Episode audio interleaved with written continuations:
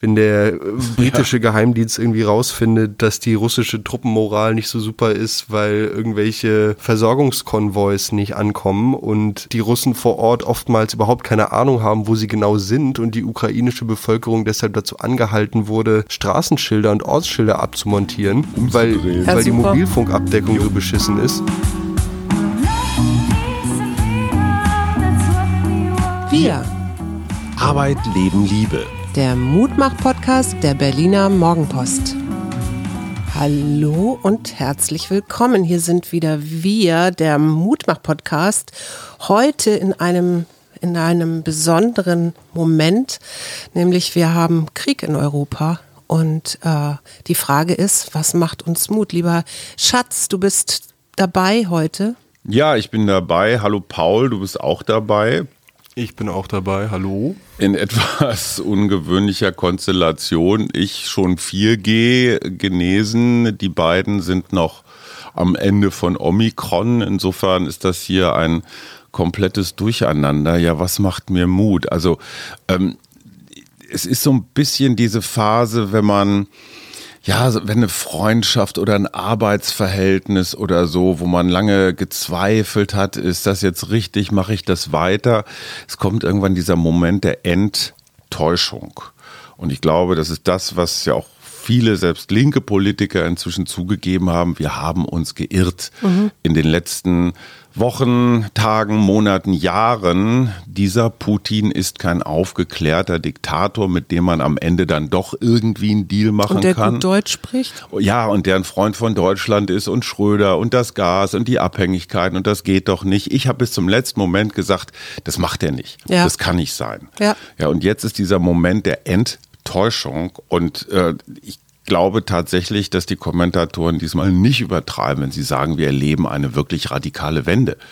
Wenn Olaf Scholz sagt, 100 Milliarden plus für die Bundeswehr, mhm. wenn auf einmal Waffen in die Ukraine geliefert werden, mhm. ähm, dann ist jetzt auch Schluss mit dieser deutschen, ich sag mal, ja, mal gucken, weiß man nicht so richtig, Nord Stream, hm, mhm. so äh, mit dieser Zeit und das ist mutmachend insofern, als klare Verhältnisse sind. Es war unklar bis zum vergangenen Donnerstag und ja. jetzt wissen wir, woran wir sind. Und zwar nicht nur im Guten, auch im Schlechten. Wir wissen, dass unsere ganze Energiepolitik auf den Prüfstand gehört. Wir wissen, dass unsere Bundeswehr, wo der Generalinspekteur sagt, wir sind blank. Also wir können von Glück reden, dass Belgien uns nicht angreift. Diese Bundeswehr ist offenbar nicht einsatzfähig. Mhm unsere Wirtschaftspolitik, unsere Außenpolitik, unsere Bündnispolitik, unsere Europapolitik, unsere alles, also es ist das alles, auf, alles dem auf dem Prüfstand. Ja. Und ähm, das macht mir insofern Mut, als wir jetzt über einen wahrscheinlich sehr blutigen Weg, aber doch so in der Realität ankommen. Mhm. Ja. Und was mir noch Mut macht, ist, sorry für das lange Solo, aber ich glaube, dass Putin sich tatsächlich so eine Art Blitzkrieg ausgerechnet hat. So, ich, ich marschiere da mal eben 72 Stunden ein. Ja, so und dann, einfach ist es gar nicht. Ne? So, und es gibt tatsächlich äh, einen ein Bund oder einen Verein der Ukraine-Experten. Das sind Politologen, natürlich nicht so viele. Und der Chef von denen hat gesagt, er rechnet mit einem langen Krieg. Mhm. Ähm, das ist jetzt erstmal überhaupt keine mutmachende Nachricht. Aber die Tatsache, dass dieser Zelensky, der bis vor ein paar Jahren noch Comedy-Schauspieler war in einer Sitcom, ähm, dass der jetzt auf einmal zum Symbol der Freiheit wird. Ja, auch, ne? und ich glaube, Putin hat erst dann gewonnen, wenn er ihn wenn er ihn kalt gemacht hat mhm. oder ihn verjagt hat und du dann diesen Regime-Change, also mhm. irgendwas Moskau-freundliches da zu installieren, das ist Putins Ziel. Und solange er das nicht schafft und der Westen auf der anderen Seite den Druck brutal erhöht, äh, äh, besteht Hoffnung. Und ich habe größten Respekt für, für, für, für diese Ukrainer, die sich da verteidigen. Mhm. Und auf der anderen Seite auch so ein ein leichtes Gefühl von Beschämung, dass ich diesen Krieg im Donbass, dass ich dieses Bedrohungsszenario, dass mir die Ukraine eine lange, lange Zeit ein bisschen zu egal war. Paul, du bist ja doch in einer Community unterwegs, die sehr international ist. Ne? Die spiegelt ja auch so ein bisschen Berlin wieder. Gibt es bei dir in der Community dazu irgendwie eine Meinung oder mhm. Leute, die vielleicht sogar aus der Ukraine kommen?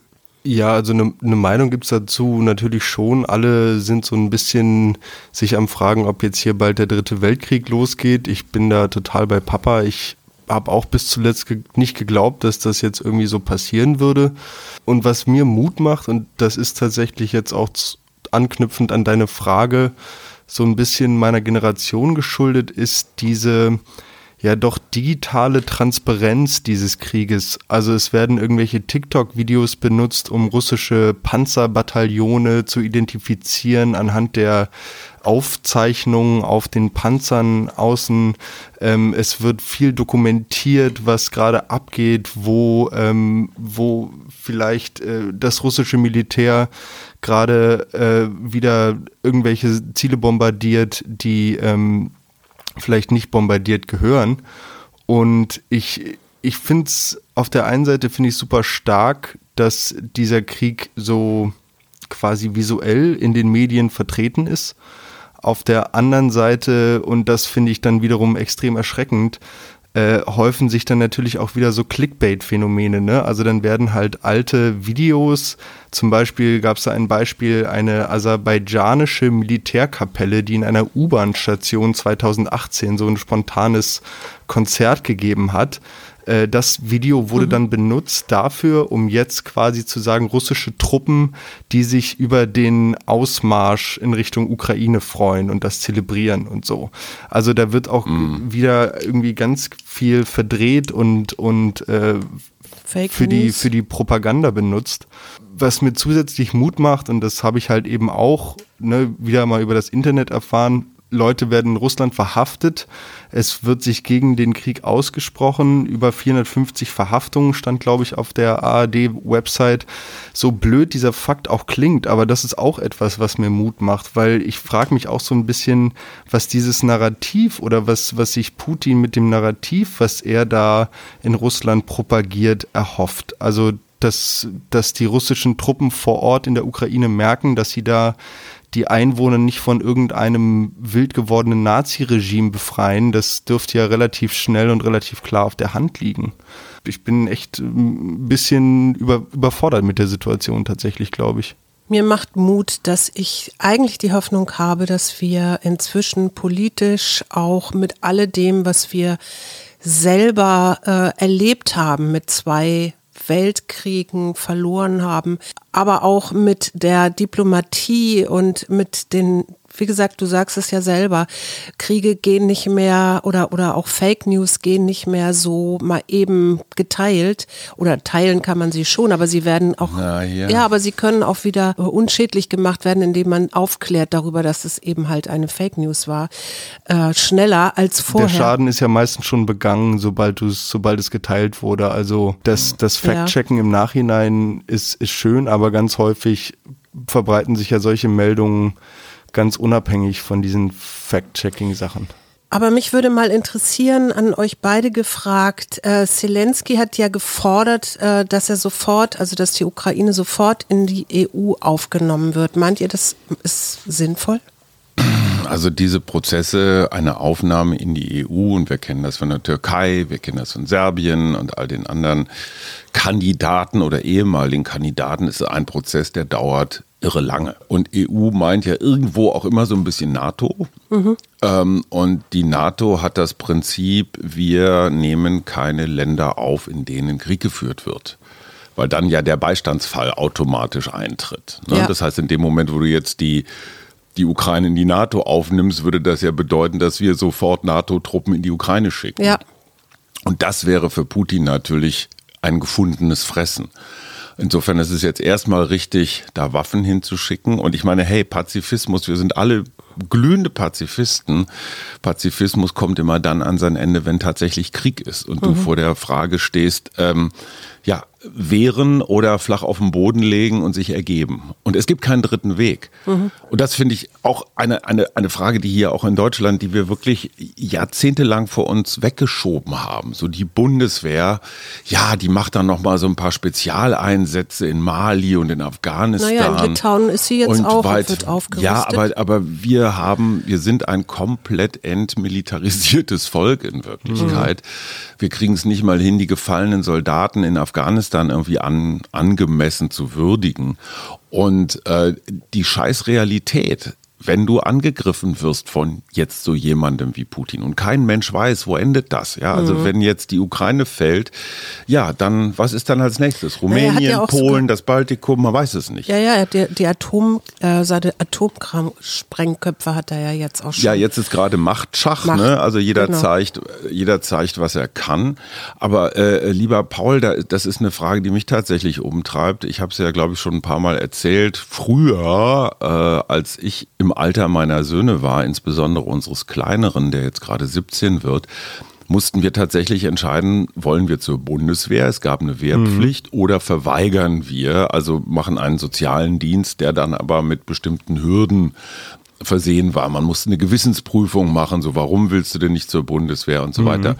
Hättest du es gut gefunden, wenn in deiner Generation sowas wie eine Wehrpflicht gewesen wäre, damit man zumindest mal ein paar Monate ein Gefühl dafür kriegt, was da draußen in der Welt noch so passieren könnte? Uh, spannende Frage. Ich glaube, ich war tatsächlich entweder genau der Jahrgang, mit dem die Wehrpflicht abgeschafft wurde oder der Jahrgang danach. Du warst der Erste, ne? Wir, ja. ich, ich, weiß es gerade nicht mehr, aber es, es, war auf jeden Fall ein Thema, was mich quasi dann zu der Schulzeit genau irgendwie nicht mehr umgetrieben hat. Und mhm. es war auf einmal quasi ein, ja, freiwillig zur Bundeswehr zu gehen oder nicht. Ich habe mich mit Soldaten unterhalten und mhm. habe auch welche kennengelernt in meinem Alter. Immer nette, nette Typen. Du hattest mir irgendwann mal diese Geschichte über das Netzwerk Hannibal innerhalb der Bundeswehr mhm ähm, geschickt, wo verschiedene Spezialkräfte auch beteiligt waren. Das zog sich durch verschiedenste öffentliche Sicherheitsinstitutionen. Es war so ein rechtes Netzwerk, ne? Die haben Waffen, Munition gebunkert, so der Tag X. genau, der, der, Tag X sollte kommen, kommt. an dem mhm. linke Politiker vor allem ähm, exekutiert werden sollten. Ja. Und so blöd das auch klingen mag, aber für mich hat Deutschland, also die Bundeswehr ist eher so eine, ja, so eine so eine Lachnummer fast. Ich weiß auch nicht warum. Also, äh, also mhm. so, so, so ist das für mich irgendwie zumindest in der Wahrnehmung. Ich habe irgendwie ein bisschen was von dieser YouTube-Präsenz mitbekommen, irgendwie total krass auf gearbeitete Videos und Vlogs und ich weiß nicht was von Trainingseinsätzen. Dann gab es, glaube ich, Jan Böhmermann hatte dazu auch mal ein Stück ähm, so Spotify-Playlisten und ich glaube auch eine Fitness-App oder so, wo du dich dann so Bootcamp-mäßig mhm. von irgendeinem deutschen Ausbilder, der wahrscheinlich nur ein Voice-Actor war, anschreien lassen konntest. Das hat alles für mich immer so ein, so ein Bild propagiert von ein, einer Institution, die ja, der ich nicht beiwohnen oder von der ich kein Teil sein möchte. Schon gar nicht von einem bewaffneten Konflikt. Aber das ist die total interessante Geschichte. Nach dem Zweiten Weltkrieg äh, war das Leitbild, also nach dieser Kadavergehorsamswehrmacht, war das Leitbild der Bürger in Uniform. Mhm und auch die, die innere Führung. Also innere Führung meint, dass der, der Bundeswehrsoldat demokratisch so gefestigt ist, dass der nicht mehr angreift, sondern sich nur noch verteidigt, aber so und immer im Rahmen dieser klassischen Parlaments Parlamentsmission ist, ne? Parlamentsmission. Mhm. Ähm, Fakt heute, es kann sein, es kann tatsächlich sein, äh, wenn das jetzt eskaliert und ein Bündnispartner der NATO wie Polen oder auch im Baltikum, Litauen, Lettland, Estland angegriffen werden, ähm, dass es diesen Verteidigungsfall gibt und dass die deutsche Bundeswehr tatsächlich ausrückt, uns zu schützen. Eine, wie wir alle inzwischen wissen, trotz viel Geldes mies ausgerüstete Bundeswehr. Du wärst dann jemand als quasi Wehrpflichtiger, wenn du damals zur Bundeswehr gegangen wärst, mhm. der würde dann eingezogen. Ja, du, mhm. du würdest eine Knarre in die Hand gedrückt kriegen und einen Rucksack auf den Rücken gesetzt und würdest mit dem Zug nach Polen wahrscheinlich gefahren werden und würdest da vielleicht einen Graben ausheben, um dein Vaterland zu verteidigen. Also ist das eine, eine Vorstellung, die in deinem Kopf irgendwie präsent ist oder ist das Hollywood? Oh, also ich glaube insgeheim tatsächlich bereite ich mich oder habe ich, also insgeheim habe ich das Szenario schon ein paar Mal durchgespielt. Ich habe keinen Bock drauf. Ich werde alles Klar. in meiner Macht Stehende vorher versuchen, nicht um mich dem Dienst zu entziehen, aber um es gar nicht erst zu dieser Situation kommen zu lassen. Ich erinnere mich da immer an, an Abende alleine zu Hause, wo dann im Free TV zum Beispiel sowas lief wie das Leben des Soldaten James Ryan was mhm. mit ein, ein unglaublicher Kriegsfilm ist über die, ich glaube, Landung der Alliierten in der Normandie oder sowas. Mhm. Und ähm, die Suche nach, ja, nach James Ryan. Und ähm, diese Kriegsbilder haben mich so dermaßen abgeschreckt damals. Das war echt, ich habe alle 30 Sekunden rausgeseppt in einen der beiden mhm. Channel daneben und habe dann wieder reingeseppt und war dann wie so, oh, und habe dann wieder rausgeseppt und, und konnte mich damit irgendwie so, so überhaupt nicht, hatte da überhaupt keine Berührungspunkte zu dieser Art von Brutalität. Auf der anderen Seite jetzt, 18 Jahre später vermutlich, habe ich so viel Internet gesehen, dass mich inzwischen, glaube ich, relativ wenige Sachen noch wirklich schockieren würden. Aber, aber guck mal bitte, Jungs in deinem Alter in der Ukraine, die, die stehen jetzt gar nicht mehr vor der Frage, sondern die kriegen jetzt diese Flinte in die Hand gedrückt. Nee, die fahren ja sogar selber hin. Oder also fahren das, sogar selber hin, das ja. Waren, das sind ja auch Bilder, dass es äh, junge Männer gibt, die jetzt hier schon, in, äh, die bei uns leben, in Deutschland leben, äh, die hier ihre Familien oder in Polen verlassen, um dorthin zu fahren, weil sie sagen, wir müssen jetzt für unsere Freiheit kämpfen und da bin ich gefragt. Alle, alles so Filmstoff, was auf einmal so brutal real wird. Was sagt denn die Psychologin? Wozu jetzt? Es sind Zur ja Gesamtsituation, Schatz. Ja, es sind ganz Na, ich, ich habe mich natürlich schon gefragt, was ist das da für ein Mann in Russland? Ne? Und, äh, und habe mich ein bisschen mit dem so beschäftigt. Und so im ersten Moment macht es ja doch den Eindruck, als ob er ähm, doch eine sehr starke narzisstische Persönlichkeits- Eintrübung hat, sage ich mal. Also Narzissmus ist inzwischen etwas, was wir alle wir sind alle irgendwie narzisstisch. Es ist immer nur die Frage, wie, wie stark ist das und wann wird es irgendwie ähm, therapeutisch, ja, oder wann müsste man einen Therapeuten haben. Und natürlich äh, passiert genau da, wo du vielleicht auch Führung brauchst oder erwartest, da ist natürlich so ein Persönlichkeitsstil, so ein narzisstischer mehr gefragt oder erfolgreicher äh, und weniger äh, erfolgreich vielleicht, wenn es ums um kooperatives Verhalten geht.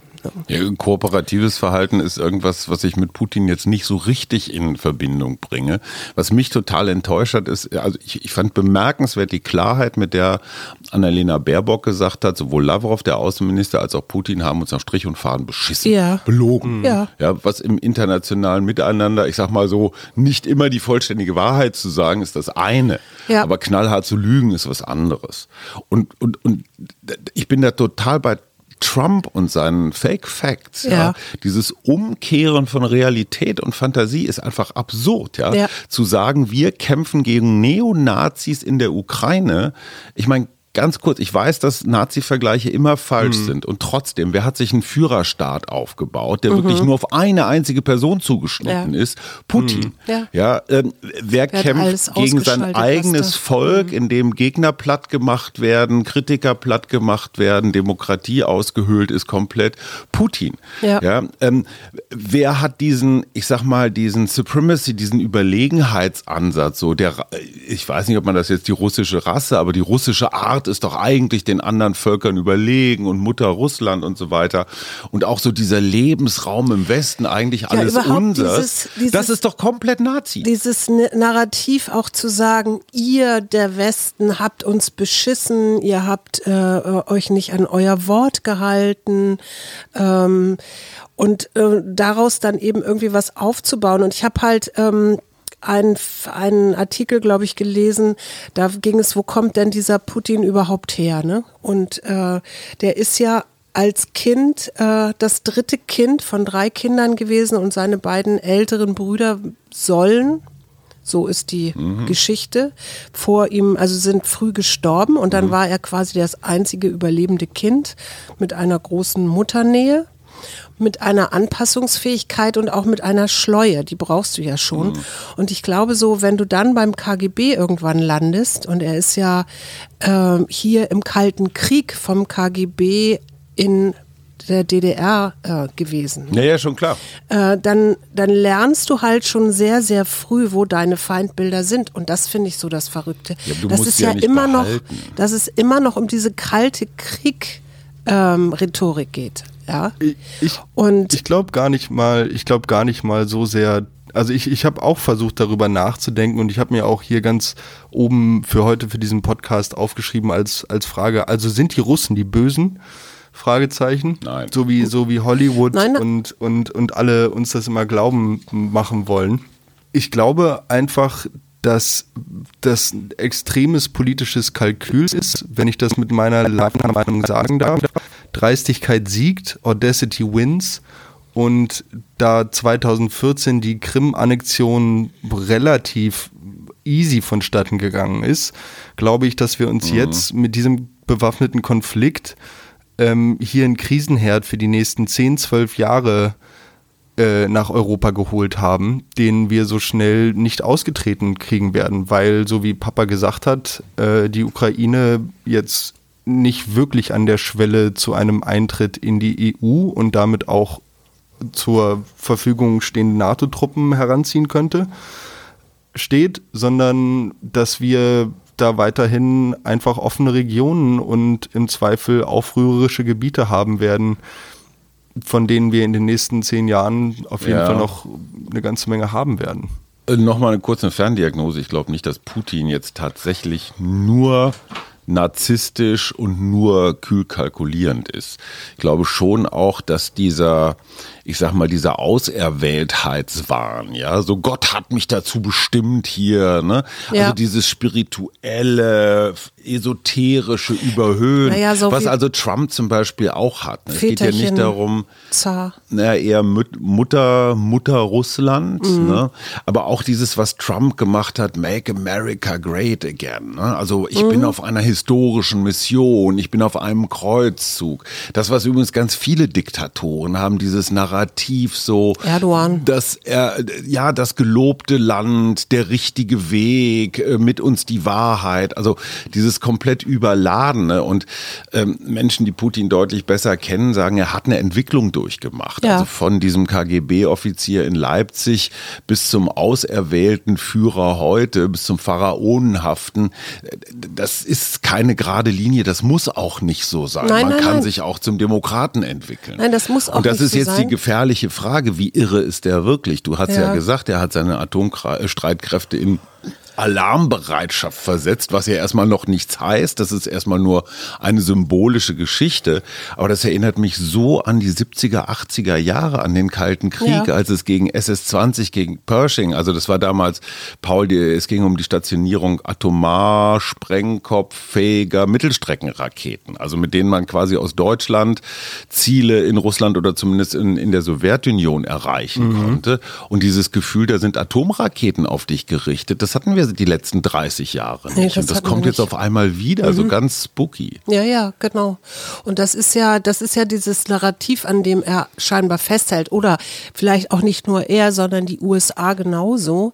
Äh, und eigentlich, äh, und das kleine Europa hängt irgendwie dazwischen und sagt so, stopp mal und ist in seiner, darüber habe ich nämlich auch nachgedacht, äh, was machen wir hier eigentlich in Europa? Und sind wir nicht in Wirklichkeit auch innerhalb unserer europäischen europäischen Gemeinschaft ziemlich ähm, unterschiedlich unterwegs. Also irgendwie kann man uns ja gar nicht mehr so richtig ernst nehmen, weißt du?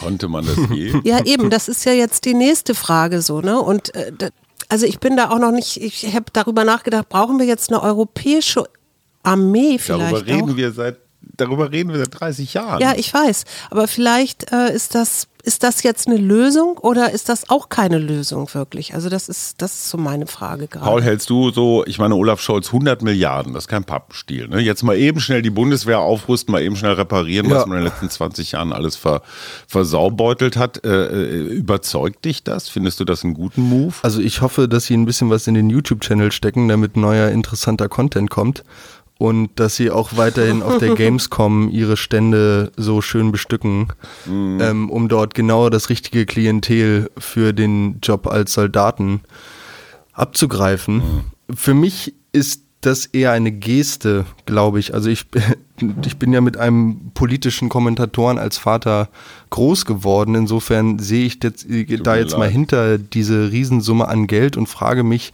wieso jetzt gerade unsere neue Regierung erstmal kurz 100 Milliarden sind das? Was die Bazooka gegen Covid war, ist das jetzt die Bazooka für die Bundeswehr. Also, aber dass die das, dass die das mal eben kurz locker machen und so aus dem Ärmel schütteln, das ist für mich in erster Linie erstmal ein politisches Statement zu sagen, hallo Herr Putin, Symbol, ne? wir ja. haben Sie verstanden, mhm. wir nehmen Sie auch ernst und wir zeigen Ihnen, dass wir Sie ernst nehmen, indem wir jetzt über diesen passiven Umweg halt 100 Milliarden in das eigene Militär investieren, um damit zu signalisieren, dass wir auch da sind, bereit sind. Was ich noch ganz interessant fand mit diesem Waffendeal, der jetzt an die Ukraine geht, das sind ja tatsächlich Haubitzen aus DDR-Altbestand. Na, die funktionieren wahrscheinlich. Die in der Sowjetunion gefertigt wurden.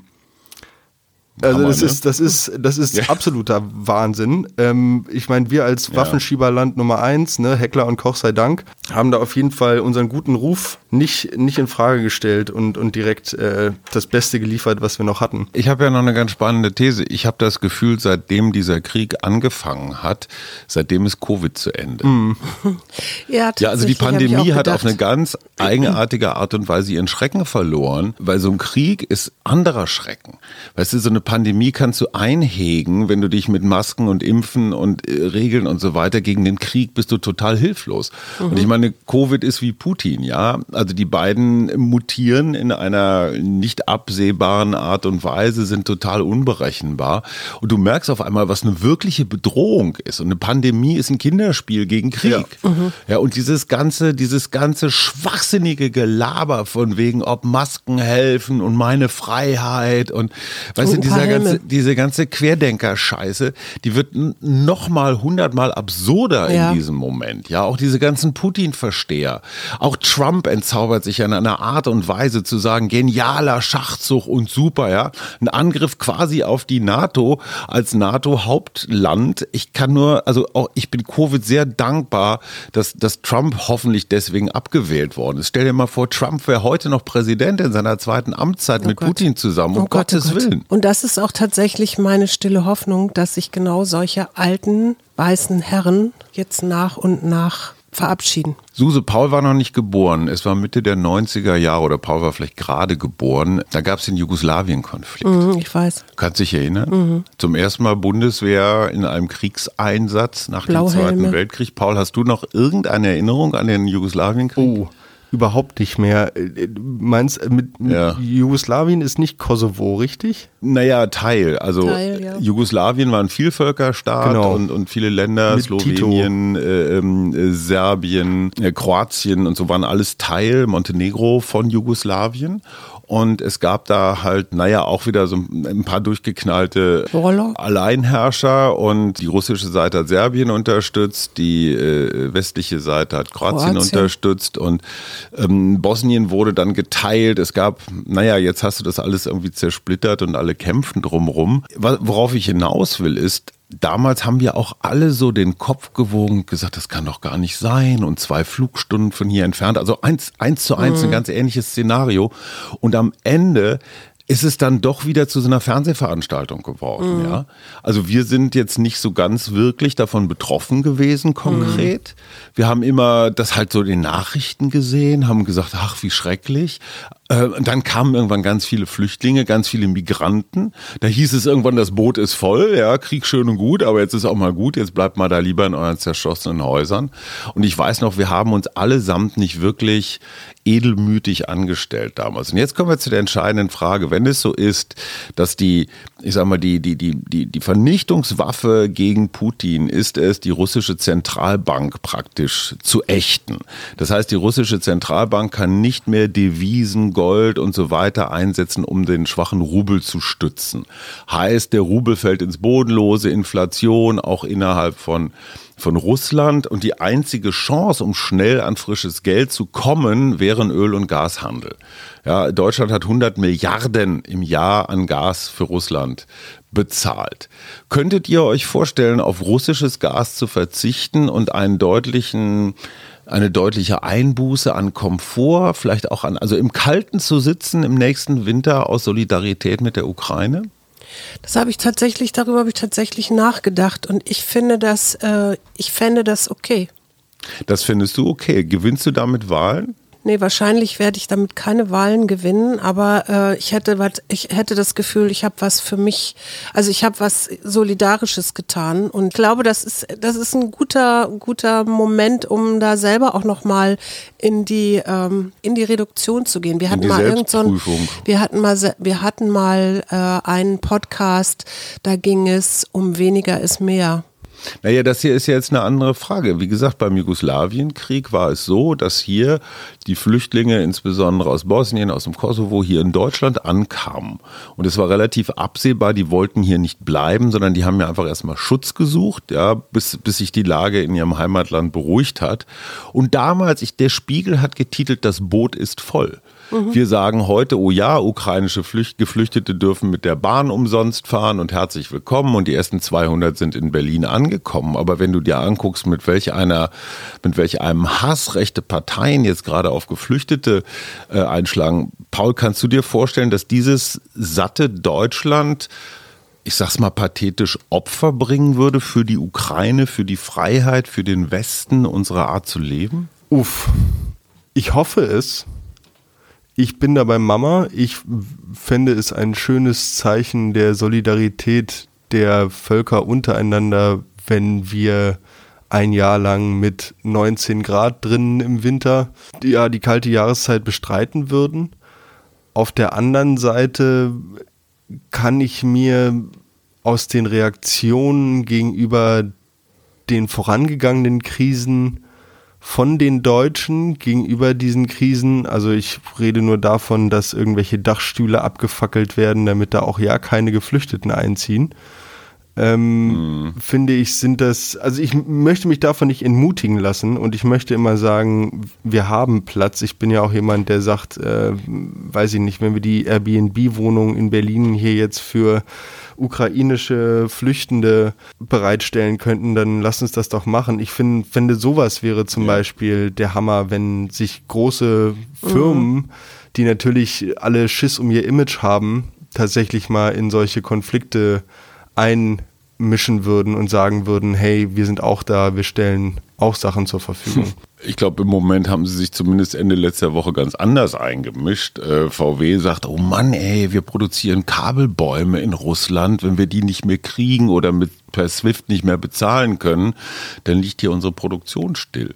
Und das mhm. ist ja die entscheidende Frage. Ja, es geht nicht nur um unsere Heizung, es geht auch um unsere Wirtschaft, ja, um Arbeitsplätze, um den DAX und so weiter.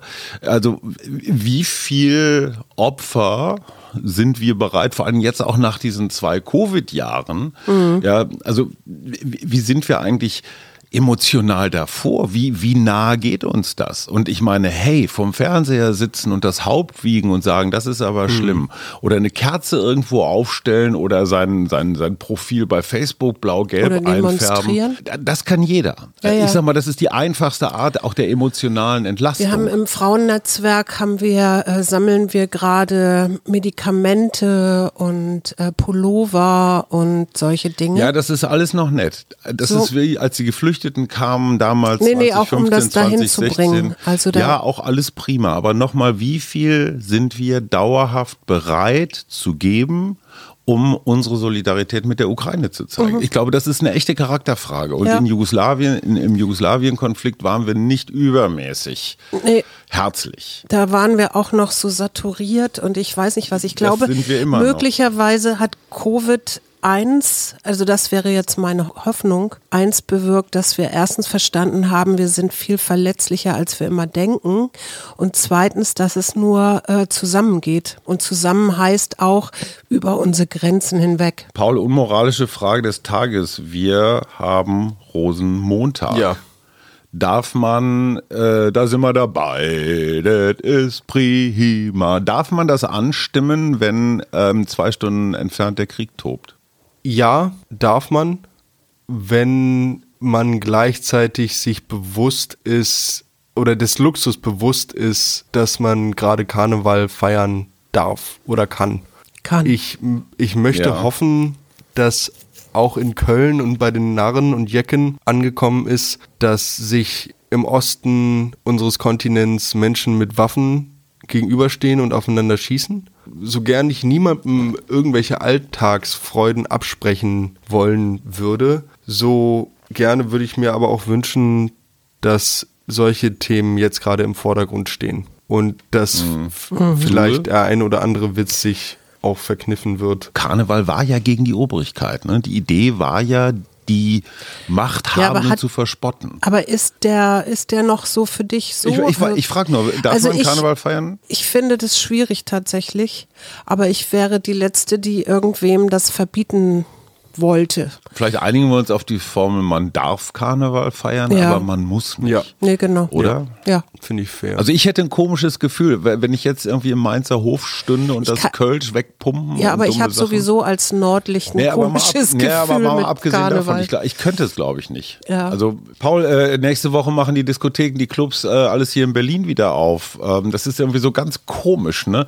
Freedom Day und, und da in, in, in Kiew ist alles andere als Freedom. Ja, aber wer weiß, also du weißt ja nicht, ja, vielleicht machen sie auf, aber wer weiß, wie die, wie die Mehrheit der Leute so drauf guckt. Und ich habe den Eindruck, dass alle doch gerade auch sehr gucken oder die, die ich mitbekomme, schauen, wie können sie helfen, wie, was können sie jetzt machen, wie können sie Wohnungen anbieten, Betten anbieten und so weiter und so fort. Also ich glaube, es gibt schon eine große Solidarität und die Frage ist jetzt, äh, wie geht's weiter? Und es gibt ja jetzt diese Idee, dass man doch miteinander redet. Ja, ich hoffe immer noch auf die Diplomatie am Ende des Tages.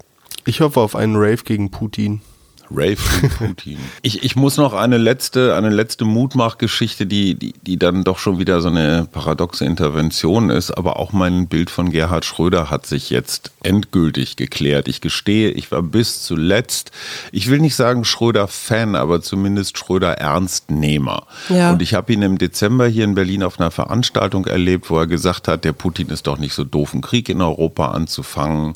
Mhm. Äh, und ich, Gerhard Schröder, bin in erster Linie jemand, der deutsche Interessen vertritt. Und mhm. ich habe das Gefühl, dass einer, der in ganz vielen Aufsichtsräten äh, in russischen Energiekonzernen sitzt und diese nicht zurückgibt oder nicht davon zurücktritt, ich, ich verstehe es nicht mehr. Nee, ich verstehe es wirklich nicht mehr. Und entweder er wusste, was passiert, dann hat er uns Deutsche beschissen, mhm. ja, oder sein Freund Wladimir ist vielleicht gar nicht so ein guter Freund, dass er nicht wusste, was passiert. Mhm. Dann hat er uns auch beschissen. Weil das ist ja mehr von der, von der Schröder-Putin-Achse. Achse. Das ist ja auch durchaus eine Taktik, ne? Also das findest du findest ja auch österreichische ehemalige Politiker und italienische und weiß ich nicht, eine russische Taktik, die in äh, Unternehmen, in russische Unternehmen als Aufsichtsräte reinzuholen. Ja, aber zumindest, und das ist ja die mutmachende Nachricht, ich weiß jetzt, was von Gerhard Schröder zu halten ist. Ja. ja. Und das wusste ich bis vor einer Woche noch nicht. Und ich bekenne mich hier auch wirklich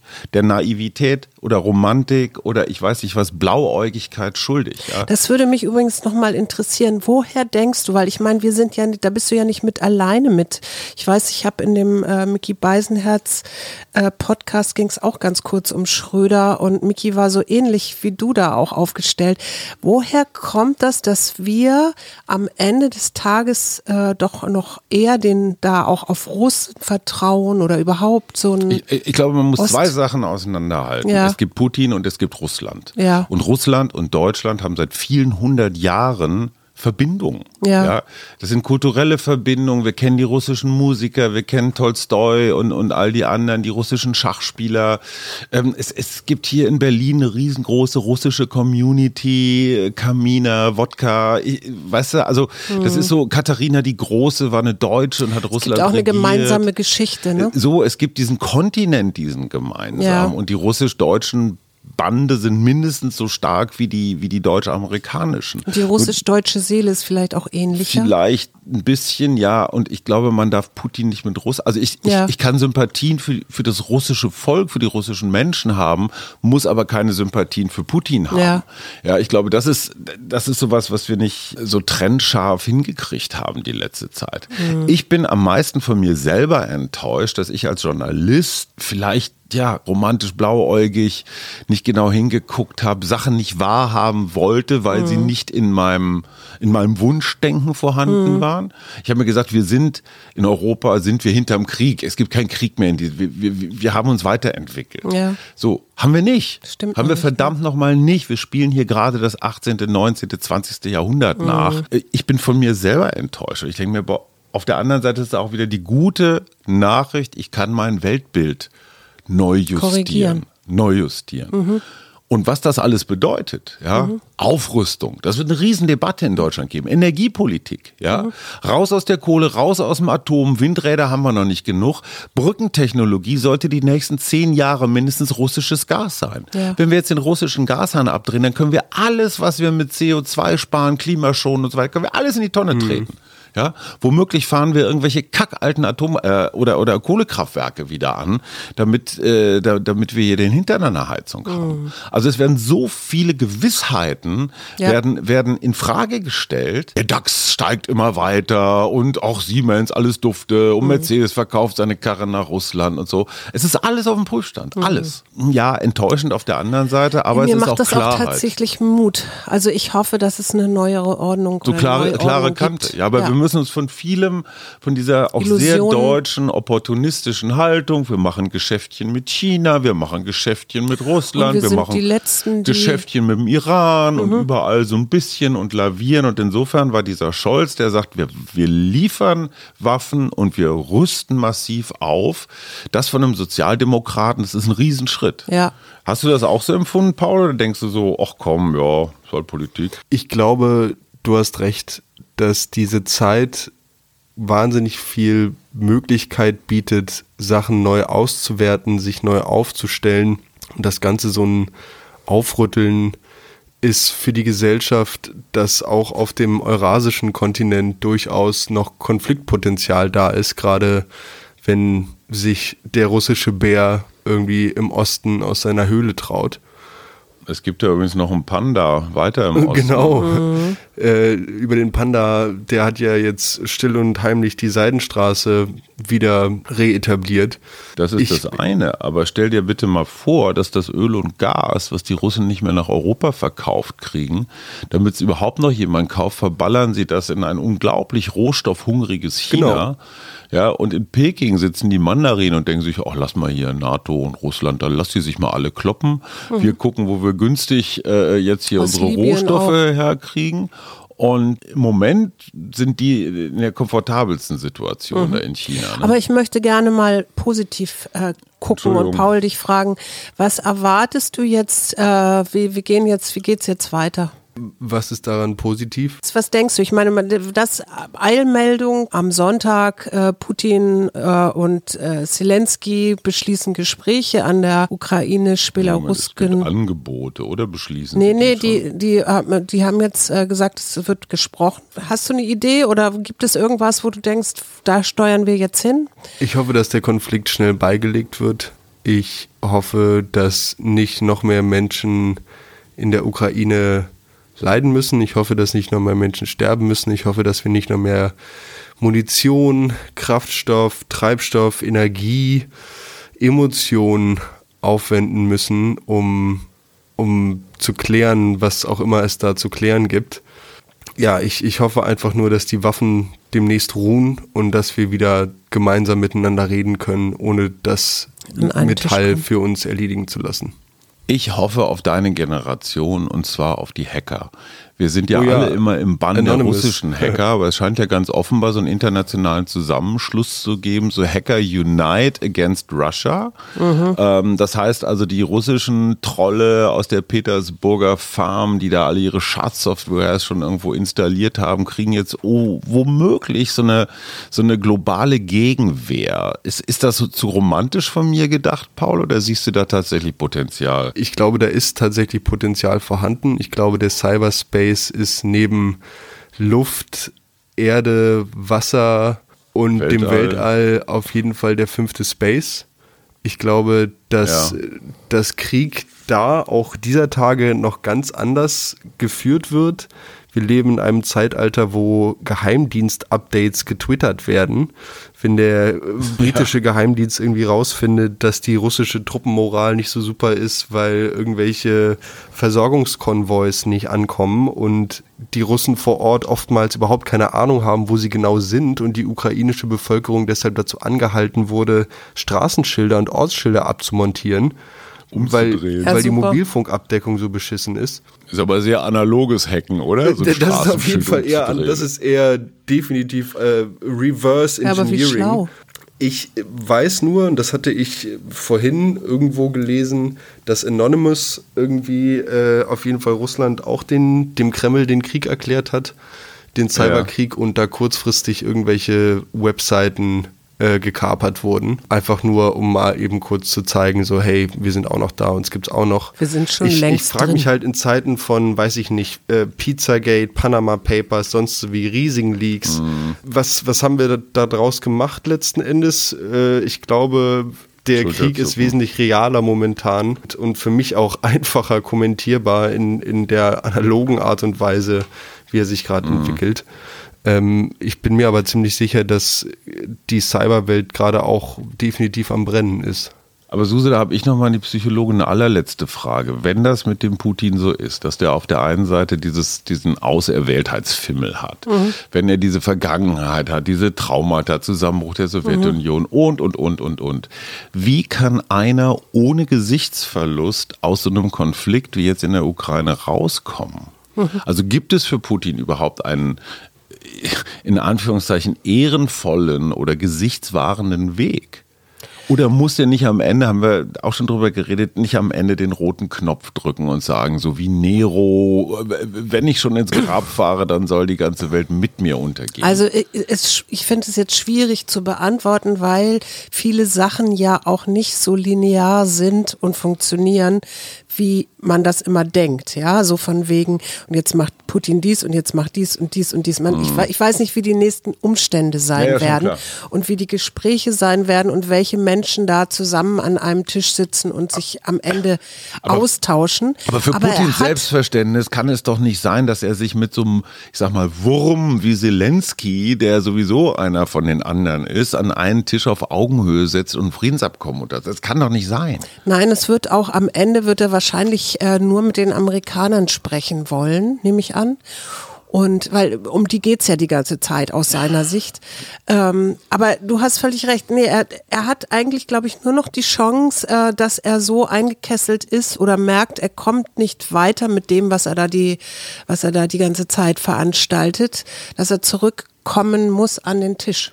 Und, und die Generäle wie bei Trump auch sagen, ey, selbst wenn der auf den roten Knopf drückt, dann äh, fliegt trotzdem keine Atomrakete los. Ne? Also ja. bei Trump gab es ja tatsächlich so unter den Generälen so Absprachen, ey, wenn der Alte durchdreht, dann, äh, dann gehorchen wir einfach nicht. Ja, und vielleicht, ich weiß ja nicht wie, aber ich könnte mir vorstellen, dass das russische Volk da am Ende vielleicht auch noch ein Tja. Wörtchen mitspricht. Dazu kenne ich mich zu wenig aus. Ich, ich weiß auch. nur, dass sie sehr obrigkeitstreu sind und sehr wenig Erfahrung mit Demokratie haben und so. Abwählen ist nicht so angesagt. Also wir werden das äh, jetzt hier nicht lösen können. Ich bin wirklich gespannt auf die nächsten Situationen, auf die nächsten Sachen, die passieren.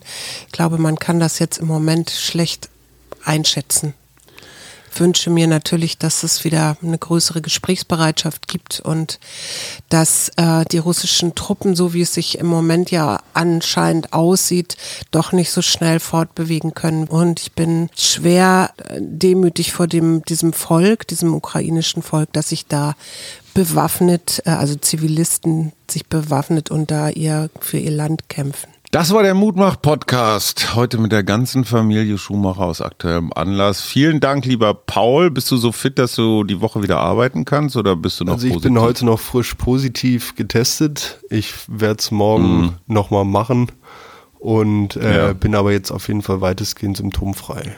Suse, dir geht's auch besser. Genau, mir geht's auch besser. Ich bin seit Samstag, Freitag positiv getestet und habe aber sehr, sehr leichten Verlauf und bin hier mit allen möglichen Mittelchen zugange, dass, dass die Viruslast gar nicht erst so stark wird. Wir wünschen eine wunderbare Woche. Trotz allem bleibt, bleibt gesund und, und munter. Wir. Arbeit, Leben, Liebe. Der Mutmach-Podcast der Berliner Morgenpost.